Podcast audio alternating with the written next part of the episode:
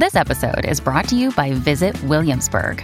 In Williamsburg, Virginia, there's never too much of a good thing. Whether you're a foodie, a golfer, a history buff, a shopaholic, an outdoor enthusiast, or a thrill seeker, you'll find what you came for here and more. So ask yourself, what is it you want? Discover Williamsburg and plan your trip at visitwilliamsburg.com.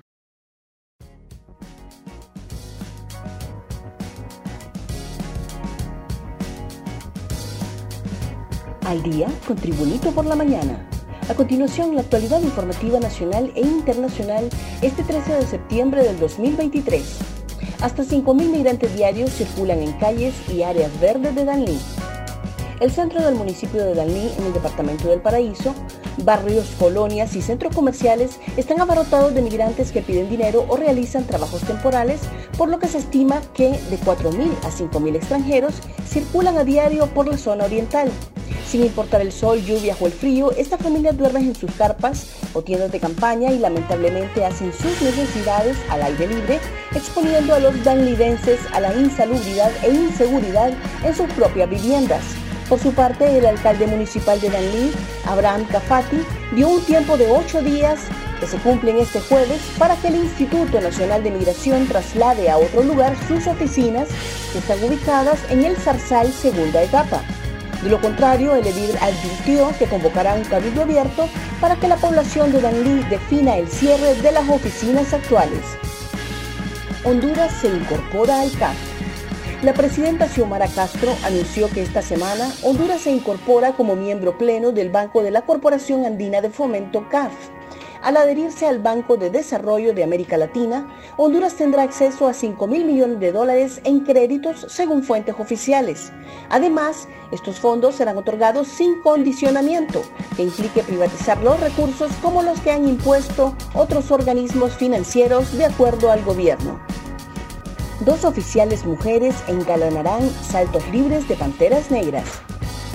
Listos se reportaron ayer 15 paracaidistas, entre ellos dos oficiales mujeres del ejército, preparados desde hace dos meses para participar en el esperado espectáculo de las Panteras Negras el próximo 15 de septiembre con motivo del 202 aniversario de Independencia Patria en el Estadio Nacional Chelato Uclés en Tegucigalpa. Entre los 15 paracaidistas, este año participarán dos oficiales femeninas en los lanzamientos desde aviones de la Fuerza Aérea Hondureña. Este año las seleccionadas son la subteniente de material de guerra Nicole Stephanie Salgado Urbina y la también subteniente del ejército Cintia Vanessa Torres. Un repaso al mundo con las noticias internacionales y Tribunito por la mañana. Tren blindado de Kim Jong-un, una fortaleza en movimiento a los James Bond. Seúl, Corea del Sur. Lento, lujoso y equipado con dispositivos dignos de James Bond, el tren blindado, conocido como la Fortaleza Ambulante, es el medio de transporte que utilizó el líder norcoreano Kim Jong-un para entrar este martes en Rusia, donde se reunirá con el presidente Vladimir Putin. Como Stalin antes que ellos, los jefes de Estado en la dinastía Kim siempre intentaron evitar los transportes aéreos demasiado vulnerables. Kim Jong-un sigue la tradición iniciada por su abuelo Kim Do-sung y perpetuada por su padre, Kim Jong-dos. Más noticias nacionales con Tribunito por la mañana. Hey, it's Ryan Reynolds and I'm here with Keith, co-star of my upcoming film If, only in theaters May 17th. Do you want to tell people the big news? All right, I'll do it. Sign up now and you'll get unlimited for $15 a month and six months of Paramount Plus Essential Plan on us. Mintmobile.com slash switch. Upfront payment of $45 equivalent to $15 per month. Unlimited over 40 gigabytes per month. Face lower speeds. Videos at 480p. Active Mint customers by 531.24 get six months of Paramount Plus Essential Plan. Auto renews after six months. Offer ends May 31st, 2024. Separate Paramount Plus registration required. Terms and conditions apply if rated PG. Viceministra entrega casos de alto impacto a la comisión especial que investiga a exfiscales. La comisión especial que investiga el actuar de los exfiscales del Ministerio Público que preside la congresista Silvia Ayala recibió por parte de Yulisa Villanueva caso de alto impacto en el país. La extensa reunión tuvo como objetivo analizar expedientes con un paquete de casos de alto impacto entregados por Villanueva en el tiempo de cuando ella fue titular de medicina forense. La presidenta de la comisión especial, Silvia Ayala, explicó que esta información vamos a empezar a sistematizarla por lo delicado de los casos que nos están presentando, Ya se nos autorizó por parte del presidente del Congreso Nacional, Luis Redondo, el resguardo de esta documentación en la caja fuerte de este poder del Estado.